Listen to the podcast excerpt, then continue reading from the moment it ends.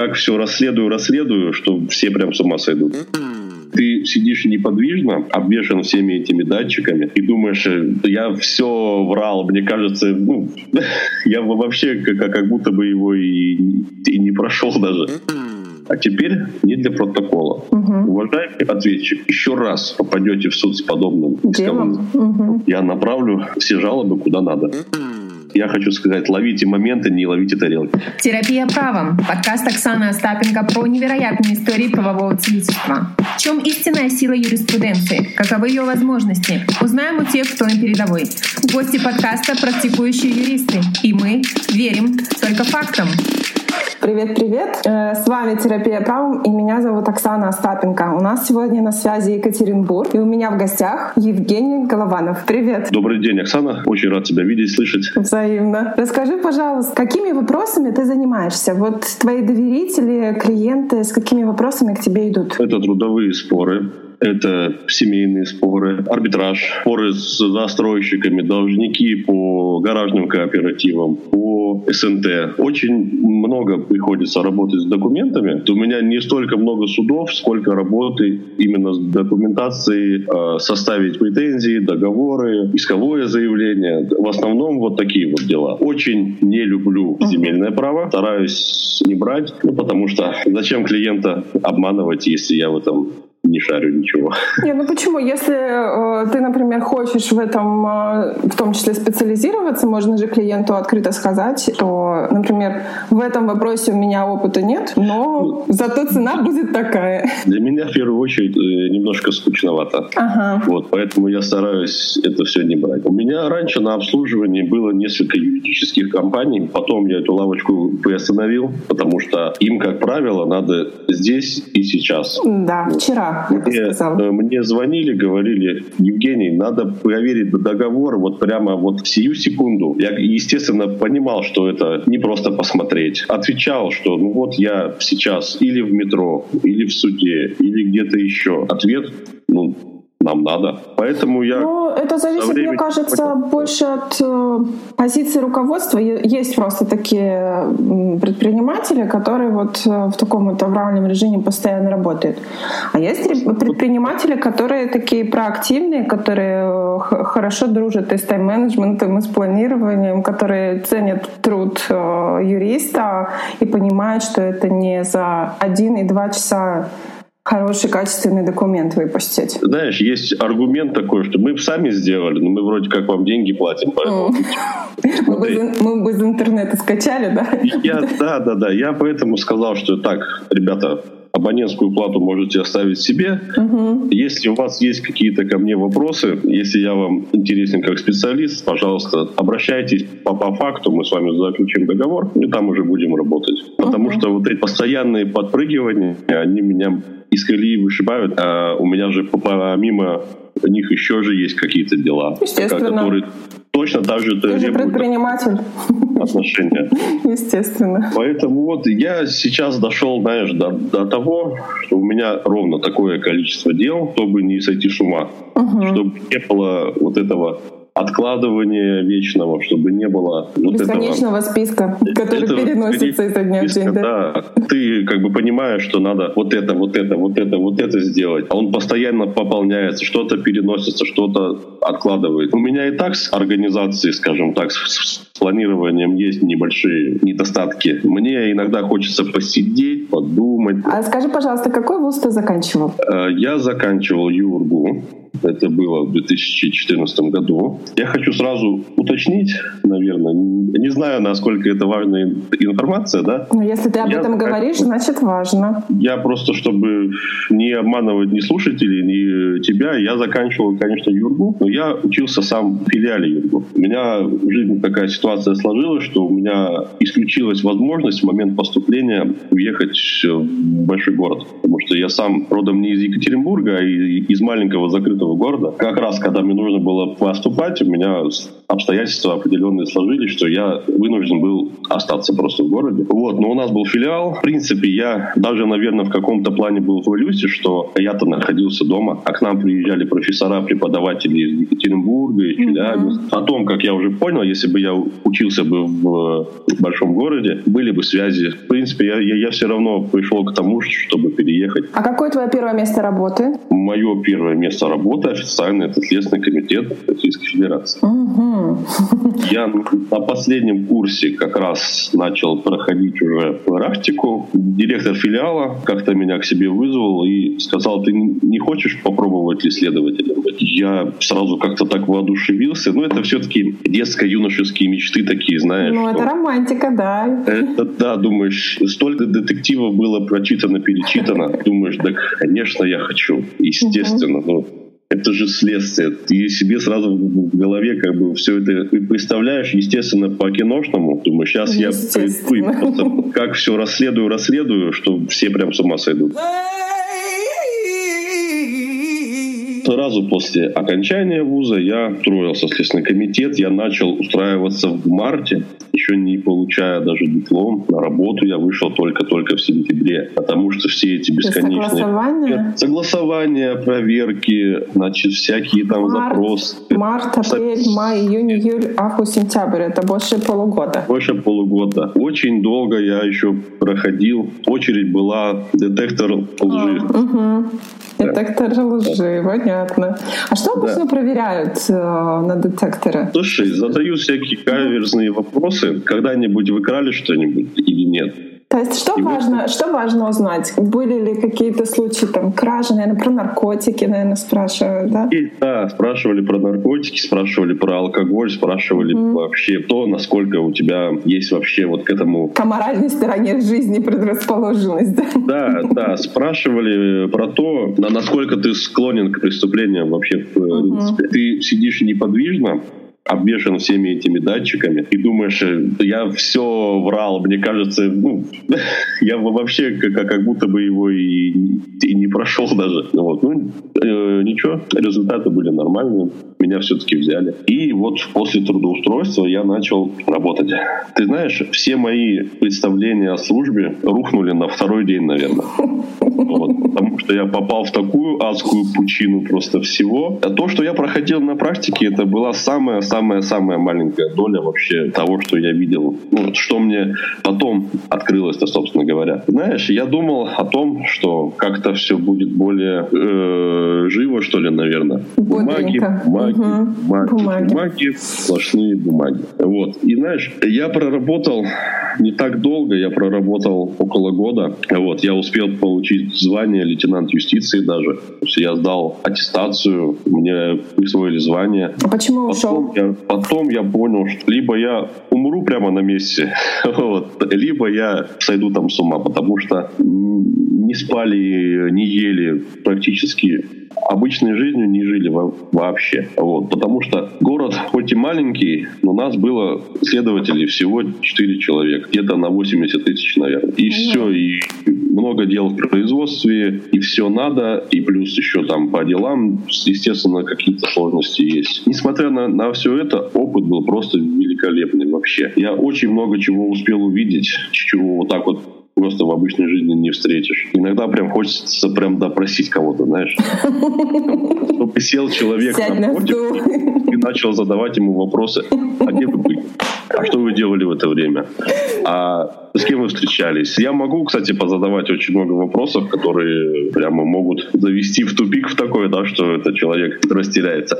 Ты знаешь, это очень помогает мне в ведении дел, угу. именно гражданских моих, да, потому что клиенты приходят и говорят то, что вот им надо, что они хотят, то то они тебе что-то и могут скрыть, да. Да, что-то, что могут скрыть. Где-то приврать. И, соответственно, на, на этих, скажем, на допросах свидетелей в суде это тоже очень сильно помогает. И вопросы ответчику тоже задаешь. Слушай, ну очень. ну это круто. Давай мастер-класс какой-нибудь. Нет, а я говорю, смотри, здесь, здесь же ты начинаешь с самого же простого. Как угу. вас зовут, сколько вам лет, чем вы занимаетесь. Угу И уже дальше, в зависимости от конкретной ситуации, ты начинаешь отталкиваться. Где вы были, что вы видели, с кем вы были, что вы делали, почему у вас лесов в крови там ну, и, и все остальное. От конкретной ситуации, пожалуй. Я тебя поняла. Какой отпечаток э, твоя служба наложила на тебя? Понятно, что это колоссальный опыт, э, но вспомним Евгения до службы, да, вот там март март, э, когда тебе только предложили. И вот э, уже окончание, когда ты свободная птица вышел в частную практику. Какие навыки, какие качества новые, что новое о себе узнал? Печаток определенно есть, однозначно есть. Я стал более жестким это сто процентов. Я стал более хладнокровным человеком, потому что видел всякое, да, много слез, много всяких истерик было ну, вот, на местах по э, непосредственно. Приходилось общаться с абсолютно разными людьми, и с убийцами, и с насильниками, и с, с неадекватными несовершеннолетними. То есть определенная жесткость, хладнокровие, цинизм, ну, здравый цинизм, конечно, uh-huh. и это есть, и оно наверное, уже ни, никуда не денется от меня. Я, как один из твоих э, героев выпуска, точно так же никому практически не доверяю, прям сразу вот ставлю под сомнение однозначно. Но и никогда, знаешь, не осуждаю людей, даже если они какое-то преступление таки совершили, да. Есть какие-то всегда обстоятельства, которые их на это подтолкнули. И где-то можно отнестись с пониманием, с каким-то, ну, понятно, что человек совершил преступление, а, вот, неважно, там, тяжкое, особо тяжкое, да вообще любое. Конечно, есть ряд обстоятельств, почему он так сделал. Иногда это чисто случайность, иногда это, по большей части, эмоциональная, вспышка, эмоциональная вспышка. Все убийства, которые помню, которые приходилось расследовать как самому, так и группе следователей, почти все были по... Это не эффекты, эмоции? Из-за того, что люди встретились, посидели, выпили, а, и ну это, это вылилось. Да. Это да. Это вот прямо основное вообще. И когда понимаешь, в чем страх? Когда задерживаешь преступника на месте преступления, начинаешь с ним проводить какой-то хотя бы еще не допрос, опрос его хотя бы, угу. стараешься установить обстоятельства, и он что-то тебе там начинает там рассказывать. Очень страшно видеть его на следующий день, когда он уже поспит, когда он придет в себя, но он просыпается в камере изолятора, не понимает, что, собственно говоря, происходит, ни, ничего особо не, э, не помнит, либо помнит очень смутно, и ты приходишь к нему с допросом и говоришь, вы вчера совершили убийство. Эти глаза — это просто вообще жесть, на самом да, деле. Да, человека, с которым ну, они дружат, да, наверное. Э, один раз, знаешь, был такой случай, очень меня это сильно... Я хоть и, я, я говорю и и бесчувственная сволочь такая, но один раз мы привели Э, человека на проверку показаний на месте. Ты, ты, наверное, знаешь, да, что он рассказывает на месте преступления, да. что он как сделал. Да. И он совершил преступление, убийство как раз, в соседнем доме от своего. Угу. И когда мы заводили его подъезд дома, где было преступление, он с такой тоской посмотрел на свой дом, он понимал, что в ближайшие лет 10 он сюда не, не вернется. Это, конечно, было очень так напряжно. Эмоции свои всех как бы в кулак надо было прятать. Я ему сочувствовал, конечно, в определенном мере. Но я всем своим а, подозреваемым, обвиняемым говорил, что я лично против вас ничего не имею. Вы мне как человек, ну, где-то мне вас даже жалко, где-то мне вас, на вас безразлично. Но есть УК РФ, его немножко нарушили, поэтому будьте любезны нести кто-то по-всякому. Цумы, а тюрьмы, а, да, не зарекайся. Абсолютно. Это, знаешь, это вот вчера сидели, пили, да, а угу. один из них лежит в холодильнике, а второй из них сидит уже за решеткой. Ужас какой. Оксана, у меня столько историй следственных. Ты, если задашь мне вопрос, я тебе расскажу. Я, вот. я тебе задам их во второй части, когда мы с тобой будем разные кейсы обсуждать. Там есть, э, там есть категория страшные кейсы с практики, так что... А, вот у меня есть э, припусти. несколько историй, есть несколько историй, Ко мне которые, уже жутко, знаешь, ужас. Оксана, да. Ты, ты знаешь, когда я, я первый раз пришел на вскрытие, это, это было... Нас в, университете нас не водили. Вот, то есть для меня это было прямо, прямо, прямо впервые а, вообще. Ну, а видеоролики вы какие-то смотрели? Потому что я помню, мы Нет. на криминалистике смотрели вот эти вот Нет, нам не показывали. Нам, нам не показывали, не вообще. Да. Я тебе более того скажу. Я труп вблизи никогда не видел до работы в следствии. Угу. Вообще, то есть я это меня как-то обошло. Я первый раз увидел мертвого человека, когда я приехал на свой первый вызов, чтобы это все дело посмотреть. Ну, точнее, уже зафиксировать. Это немножко необычно, конечно, но возвращаясь к сказанному, когда я был на, на вскрытии первый раз, когда я увидел, как это все происходит, и заглянул во внутренний мир человека, так сказать, я понял, что там, конечно, бабочек нет, там вообще, в принципе, ничего нет. И когда я вышел из здания, у меня такое было философское настроение, я думаю, ну и зачем это все надо? Зачем мы сейчас живем? В чем смысл? Бренность бытия. Когда вот это ко всему приводит, когда тебя просто распотрошили, посмотрели, все скидали и обратно, зашили и, и, и увезли. Последний Я думаю, да. а зачем мне сейчас вообще что-то делать? А что вот нас ждет? Вот. Ну, потом ничего, потом я втянулся и спокойно уже как бы приезжал, на все это смотрел и делал, и записывал, и изучал. Вопрос из юридического бизнеса. Да, мы с тобой э, предприниматели, и все, что я думаю, что и большинство слушателей наши предприниматели, юристы или просто предприниматели. А, вопрос ценообразования. Ценообразование юридической услуги. Когда ты озвучиваешь какую-то цену на свою услугу, от чего это зависит у тебя? Мониторю рынок однозначно. Uh-huh. Однозначно, чтобы не, не занижать свои услуги, чтобы не рушить вот эти все цены, да. Uh-huh. Не демпинговать. Угу. Да, это в начале карьеры, когда я еще только-только начинал, да, по гражданским делам работать, конечно, я за некоторые дела брал поменьше, э, чуть-чуть, но чтобы изучить, понять вообще все эти дела, чтобы если вдруг будет проигрыш, чтобы не так обидно было ни мне, ни клиенту, да, Естественно, работа сделана, да, деньги возвращать я особо не собирался, да и не возвращал никому. Чуть-чуть брал меньше. Угу. Потом, естественно, у меня выросли расценки. А у меня есть небольшие исключения. Я не очень много беру с, э, по делам по алиментам. Угу.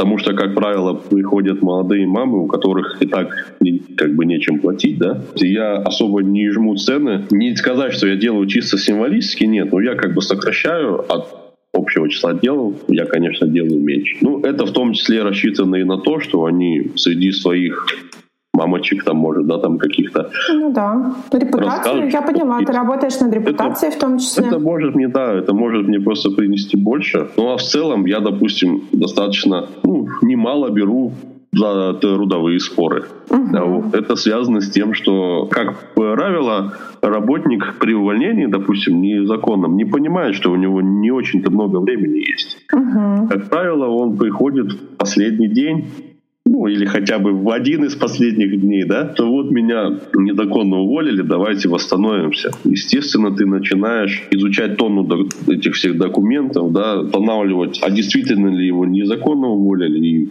и все такое. А бывает, э, бывали ли, когда приходилось э, клиенту объяснять, э, что, например, эта цена адекватная, и вообще вступаешь ли в такие прения с клиентом, объясняя там ценность и цену услуги? Такие такие моменты однозначно были, особенно, опять же, в начале пути, когда я ну, я всегда разъясняю, за что я беру деньги. Сразу, входит, да? То есть даже что чтобы... входит в мои угу. услуги. Да, у меня все как бы все прописано в договоре, что там, как и почему. Иногда, да, снижал. Ну, и иногда, знаешь, специально делаешь чуть-чуть повыше, и потом снижаешь до, до нужной себе. Uh-huh. Такое тоже. Uh-huh. Но последнее время вообще, кстати, мало кто спорит, но те, кто спорит, а, я либо отправляю к тем, когда они говорят, что а вот в другой конторе делают дешевле, я говорю, так добро пожаловать uh-huh. в другую контору. Я тут при чем uh-huh. вообще?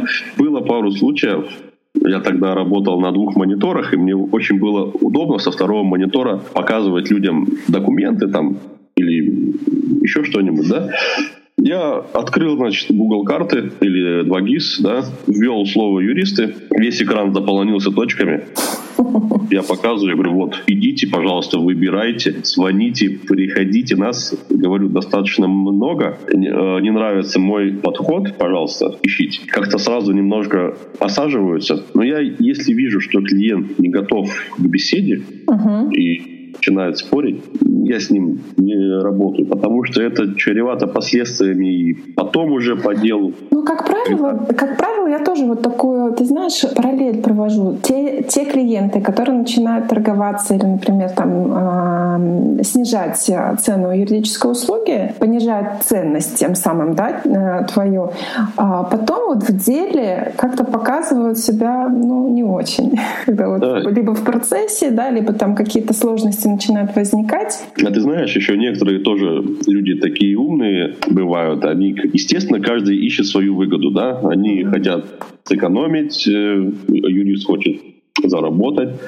и начинается. Я вам заплачу, когда мы все это дело взыщем. Ты говоришь, желание понятно, но... Это может быть еще, говорю, через полгода, год. Я говорю, вы за меня ипотеку будете платить? Нет. Нет. Я говорю, ну, я говорю, в принципе, я говорю, кто-то может и согласиться на ваше предложение. Ну, я нет. Да. Потому что да. работа-то она будет сделана.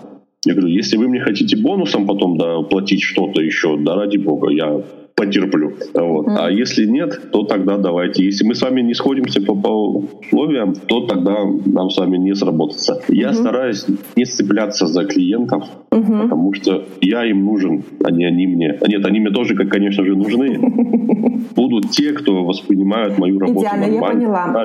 И ты ищешь своего идеального клиента. Не все клиенты идеальные, однозначно. ищу, чтобы у нас был общий язык, чтобы меня не учили работать, я этого не люблю. Чтобы посоветоваться по делу, у меня коллеги есть. Чтобы да. если я чего-то не знаю, я могу спросить. Но когда начинается, я услышал из телевизора, из радио, там, от соседа, я говорю, ну извините, почему тогда ваш сосед не может вам написать исковое заявление?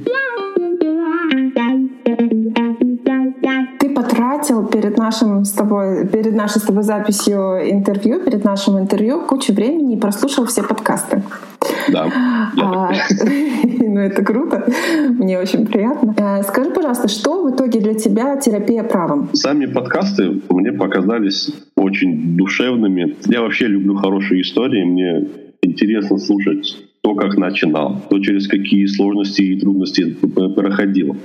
Когда слушаешь, и слышишь формируешь, да, формируешь образ э, личности, образ героя. Угу. И слышишь, да, что-то знакомое для себя, думаешь, точно. Вот я и когда слушал про, было. вот угу. я когда слушал про следствие, я думаю, господи, у меня со, со, столько воспоминаний сразу нахлынуло. Следствие это с Натальей Быстроевой, Быстроевой да, да, это да. На самом деле почти, ну, все подкасты были интересные по-своему, однозначно. То есть я прямо, они у меня шли подряд, я ничего не, не делал, я просто сидел, слушал и все. Я как-то прямо даже старался не отвлекаться, потому что как только отвлекаешься, не слышишь вообще ничего. Ну и, конечно же, это опыт чужой, все, все равно ты воспринимаешь какие-то ситуации, кто рассказывал там случаи свои, да, там, допустим, все равно все это в себя впитываешь и, и, и начинаешь как-то по-другому относиться. Поэтому, я тебе так... да, угу. Да, я, я, я тебе так скажу, я до Инстаграма страдал от того, что у меня не было коллег-юристов, с кем посоветоваться можно было. Я говорю, я сюда приехал в Екатеринбург, я никого не знаю. Особо те, кто по делам против меня участвовал, особо на контакты ну, не да, шли. Как обычно, да. И иногда у тебя есть вопросы, тебе надо не то чтобы мнение спросить, тебе надо просто проговорить его вслух, чтобы тебе сказали, да, точно так. Такой, сто процентов, все, это так и есть. Поэтому я слушаю сейчас юристов, коллег, подкасты, вот твой, да, что это, это очень интересно для меня лично. Тогда давай историю из э, серии терапии правом. Какой-то интересный кейс, где у нас э, наша, может быть, так громко, да, но справедливость восторжествовала, или когда ты реально показал, доказал, что что же юрист может сделать непростой ситуации? Слушай, у меня таких, наверное, любимых две ситуации. В общем, один из случаев, оба связаны с трудовыми спорами, так как я их очень люблю, вот, обратилась ко, ко мне, значит, девушка. Она работала ветеринаром в государственной клинике, да, и у нее были споры с руководством касаемо условий труда и всего такого. Она даже писала в прокуратуру, прокуратура разбиралась, даже вызывала, там какое-то предписание даже вызвали, в смысле сделали руководители, да. Так как он был назначен, по-моему, губернатором, он, естественно, держался за свою должность и не хотел с нее никуда как бы слетать, да. А такой работник, который на, на него жалуется, ему, соответственно, особо-то и не нужен. Он ее решил уволить, но сделал это очень интересно. Моя клиентка находилась в отпуске. Она выходит из отпуска, а у нее спрашивают, а ты почему вчера не вышла на работу? Потому что вчера я была в отпуске. А ей говорит, нет, у тебя вчера стояла смена, пиши объяснительно. Она говорит, да не было у меня вчера смена, вот он мой график работы. Я сегодня, первый день после отпуска, выхожу на работу. Он говорит, нет, мы график изменили на прошлой неделе, а то, что ты о нем не узнала, это твоя проблема. Да что ты говоришь? Так, так, так. Да что ты говоришь, дорогой, да? Все, да, собирай вещи, ты уволена. Она ко мне пришла, чуть ли не со слезами, она говорит, Евгений, ну как так? Ну я же права. Я говорю, ну да, мы сейчас это с вами все докажем. И знаешь, в чем эта ценность этого дела для меня? Да. Это был мой самый первый трудовой спор. Угу. Я просто не имел вообще права э, никак его завалить. Ну, тем более нарушение было на лицо. Да. Соответственно говоря, я написал исковое заявление, мы все приложили до, все доказательства. Суд стал на нашу сторону не то, что на 100%, а на 150%. Угу. Это из тех немногих дел, когда суд не стал резать даже моральный вред. А сколько вы, кстати, запросили? Ну, мы просили тысяч двадцать, по-моему. Угу, круто. Э, э, моральный вред не стал резать. Не стал резать расходы на представителя вообще. О, вот это тоже очень редко. Это очень редко. Мы, вот, мы, мы даже вызывали свидетелей, да, э, допрашивал, которые были коллегами вот этой моей мадам. Угу. Они не побоялись пойти в суд и сказать, что их руководитель не очень хороший человек. А он стоял и с серьезным лицом говорил, она должна была сама узнать, у нее смена, извините. Откуда, вот. откуда это интересно, если человек в отпуске, не знаю, там, может и за границей быть, ну да. Так она в отпуске, у нее есть график работы, и все. Ну вот самое, что мне показалось э, таким интересным, когда отключилась аудиозапись, суд сказал, а теперь не для протокола. Угу. Уважаемый ответчик, еще раз попадете в суд с подобным делом, угу. я направлю все жалобы куда надо. Имейте. Угу. Все, она прямо так встала на нашу сторону, я прямо порадовался. Вот. Круто. И второе дело, оно совсем недавнее, я его закончил, получается, в марте месяце. Э, клиента моего уволили по пункту Д пункту 6 части 1 статьи 81 Трудового кодекса Российской Федерации. Напомню, это, что это у нас? Да, напомню. Значит, комиссии по охране труда ага. было установлено э, нарушение требований охраны труда, и это нарушение якобы повлекло за собой тяжкие последствия. Там в нашем случае это был э, несчастный случай на производстве, угу. типа того. И клиент пришел, говорит, блин, отработал смену, ничего такого не сделал. Прихожу на следующий день, а тут говорят, из-за меня пострадал человек. Он мне все объяснил, все рассказал. И я ему сказал, что причинно-следственной связи между вашими действиями и произошедшим нету вообще никакой в принципе. Он говорит, да я так считаю, ну вот меня уволили, там даже комиссия была, там, ну все как, вроде сделали все как надо, уволили, уволили, да, угу. сказали, до свидания, у тебя из-за несчастного случая мы тебя увольняем. А там человека, знаешь, как-то ему просто чуть-чуть как бы зажало ногу. Он даже на больничный не выходил. То есть там вот несчастный случай был высосан просто из пальца вообще в принципе. Мне пришлось из-за клиента изучить очень много технической документации, очень много инструкций, угу. потому что, знаешь, он ко мне пришел там в самом начале. Какие-то станки? Да, да, да, да. Он ко мне пришел в самом начале и говорит вот так и так, я ему назвал цену, она его, конечно, немножко смутила. Я говорю, ну вы, у вас, говорю, дело сложное, вот, статья у вас как бы непростая, да, нам очень надо будет много чего подтвердить, и вообще как бы скорость дела и количество заседаний, я просто примерно представлял, что это целый завод, угу. прямо целый завод, огромная машина, да, что это не просто там не ИП, не ООО, это прям целый трубный завод. Я говорю, они вызовут свидетелями ползавода которые да. будут говорить, что вы неправильно сделали все. А так, и, кстати, получилось. Мне надо было изучить очень много документов. И, соответственно, сначала клиент отказался. Он говорит, вроде я согласен, но мне надо подумать. Потом он мне позвонил, сказал, вы знаете, я, наверное, не буду заморать. Я ему говорю, вы еще раз хорошо подумайте, потому что шансы у нас хоть небольшие, но они есть. Я говорю, у вас, во-первых, запись некрасивая в трудовой книжке, да? да. Вы все-таки по несчастному... побороться за нее, да. Я говорю, если вы сами считаете, что это не так, я говорю, почему бы не, не побороться? Я говорю, если вам жалко денег, ну тогда тут уже другой вопрос. В данном случае я не, не собирался как бы снижать стоимость, потому что я понимал а, объем, объем работы. работы. Да. Это было даже не в Екатеринбурге, мне надо было ездить за два часа в соседний город. Угу. Я ему сразу сказал. И потом, за пять дней до окончания срока, ладно, давайте. Я говорю, ну, вы, конечно, молодец, ну, давайте. И я вот сидел, изучал, и исковое сделал прямо вот все. Я отправил за день до окончания срока. Все, слава богу, все приняли, без всяких там оставлений, без движения. И все вот мы рассмотрели. Естественно, ответчик был крайне недоволен вообще. У нас все, все правильно. Я задал один простой вопрос. Я говорю, вот вы говорите, что мой клиент э, не имел права выполнять определенные действия, да? Я говорю, а вы мне покажите, где находится прямой запрет или хотя бы косвенный запрет на то, что это делать нельзя. Они говорят, ну вот там-то, там-то, там-то, там-то, вот э, смотрите. Я говорю, вот смотрите, я беру инструкцию по вашему станку. Я говорю, здесь этого нет. Беру другую, здесь этого нет. Я говорю, ваш работник должен был, к Соответственно, если он увидел, что есть нарушение, он должен был уведомить всех об этом и не приступать к работе. Я говорю, он мало того, что в журнале приема смены подписал, что все нормально, он говорю, он приступил к этой работе, значит, все хорошо, значит, это так и и надо делать, и нету никакого нарушения. У меня это был пока самый долгий процесс в плане как бы временном. Мы пришли в 11.30 мы сели, да, и где-то в 5 часов мы только вышли из зала. Вот Ого, весь день. 6 часов почти это заседание? Вот. Одно заседание, да. Мы допрашивали 5 свидетелей, 6, вот, и нас отпустили на полчаса пообедать. Угу. И все. Мы пообедали и вернулись обратно. Результат вот. какой? Мы удовлетворение в полном объеме. Тут только моралочку не немножко срезали, и все. Меня клиент в тот же день уже вышел на, уже в смену вышел. Прикольно. Вот все. Вот он, мы отсудились, отсудились утром, и ему выдали исполнительный лист, и он уже вечером вышел в смену. Человек очень доволен, он, ну, не делал он этого, почему он должен за это страдать?